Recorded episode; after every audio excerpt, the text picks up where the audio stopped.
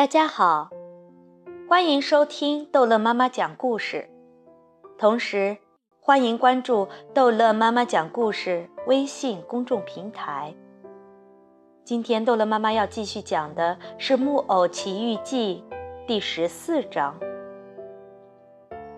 说个真的，木偶一边重新上路，一面自言自语说：“我们这种可怜的孩子多倒霉。”人人都骂我们，人人都教训我们，人人都要我们这样做那样做，人人都一开口就自以为是我们的爸爸，自以为是我们的老师，人人都这样，连那样说话的蟋蟀也这样。看这会儿，就因为我没有听这只讨厌的蟋蟀啰里啰嗦，他就说我不知道要什么时候遇到多少灾难。我还要遇到杀人的强盗呢，还好我不相信有什么杀人强盗，从来就不相信。依我看，杀人强盗全是那些做爸爸想出来的，吓唬吓唬夜里想出去的孩子的。就算我真的在路上碰到他们，难道我会害怕他们吗？我根本不害怕。我要走到他们面前，对他们叫道：“杀人强盗先生，你们要把我怎么样？”记住吧，可别跟我开玩笑！去你们的吧，别开口了。我这番话说的那么绝，那些倒霉的杀人强盗啊，我好像已经看见他们了。他们像阵风似的逃走了。万一他们凶神恶煞，偏不逃走呢？那有什么？我逃走就是了，事情不就结束了吗？可匹诺乔没能把那大道理说完。就因为在这时，他好像听到了后面树叶子沙沙响，很轻很轻的。他回头一看，就看见黑地里有两个难看的黑影。这是两个人，全身用装袋的口袋套着，踮起脚尖，一跳一跳的紧紧追来，活像两个鬼怪。他们真的在这里，匹诺乔心里说了一声。他不知把四个金币藏到哪儿好，一下子把它们藏到了嘴里，正好塞在舌头底下。接着他想逃走，可是刚迈步就觉得胳膊给捉住了。听到两个温声温气的可怕的声音对他说：“要钱还是要命？”匹诺乔没有回答，因为嘴里塞着硬币。他做了成千个怪脸，成千个手势。要让对方，他们从口袋上眼睛的地方那两个小窟窿里望出来。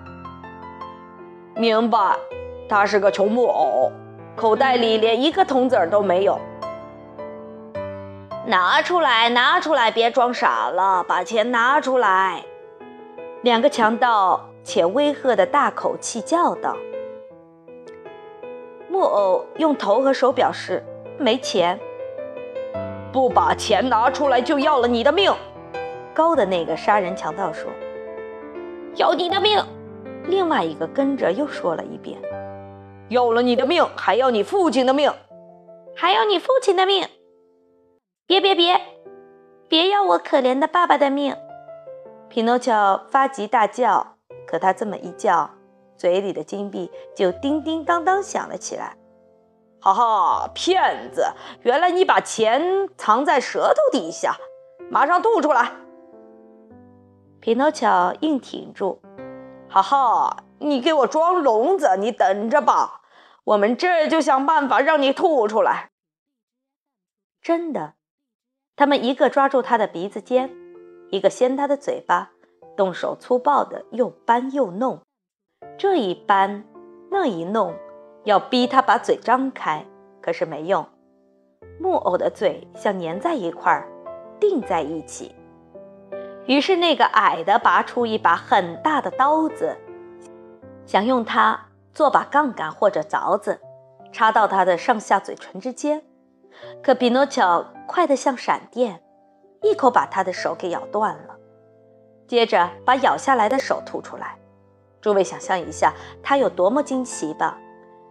因为他吐在地上的不是人的手，而是一只猫爪子。匹诺乔旗开得胜，胆子大了，他挣脱杀人强盗的爪子，跳过路旁的树丛，开始在田野上逃走。那两名杀人强盗紧紧追来，像两条猫追一只野兔。其中一名杀人强盗因为失去了一只爪子，就用独角追。天知道他是怎么跑的。跑了十五公里左右，匹诺乔跑不动了。这时，他眼看自己没救了，就顺着最高的一棵松树的树干爬上去，坐在一个树头上。那两个杀人强盗也打算跟着爬上去，可爬到一半，啪嗒，就掉在了地上，手脚的皮都擦破了。可他们还不死心，捡来一小捆干柴，堆在松树脚下，点着了。说是迟，乃是快。松树开始熊熊烧起来，像风吹着蜡烛。匹诺乔看见火焰越烧越高，不想最后变成一只烤鸽子，于是猛地一跳，打枝头上跳下来，又重新跑，穿过田野和葡萄园。两个杀人强盗在后面紧追，一步也不落下。这时，天已经开始亮了。他们还是追个不停。匹诺乔一下子给一条沟挡住了去路，这条沟又宽又深，满是脏水，颜色像牛奶咖啡。怎么办？一、二、三，木偶叫着，猛跑两步，一跳就跳到了沟的那一边。两个杀人强盗跟着也跳，可是。没准距离，扑通，都落到了沟里去。匹诺乔听到他们落水和水溅起来的声音，哈哈大笑，一面跑一面叫：“祝你们痛痛快快洗个澡，杀人先生们！”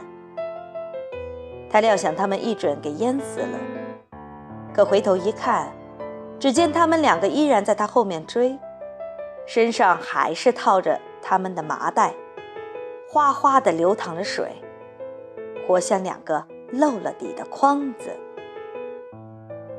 好了，这一章的《木偶奇遇记》结束了，欢迎孩子们继续收听《木偶奇遇记》第十五章。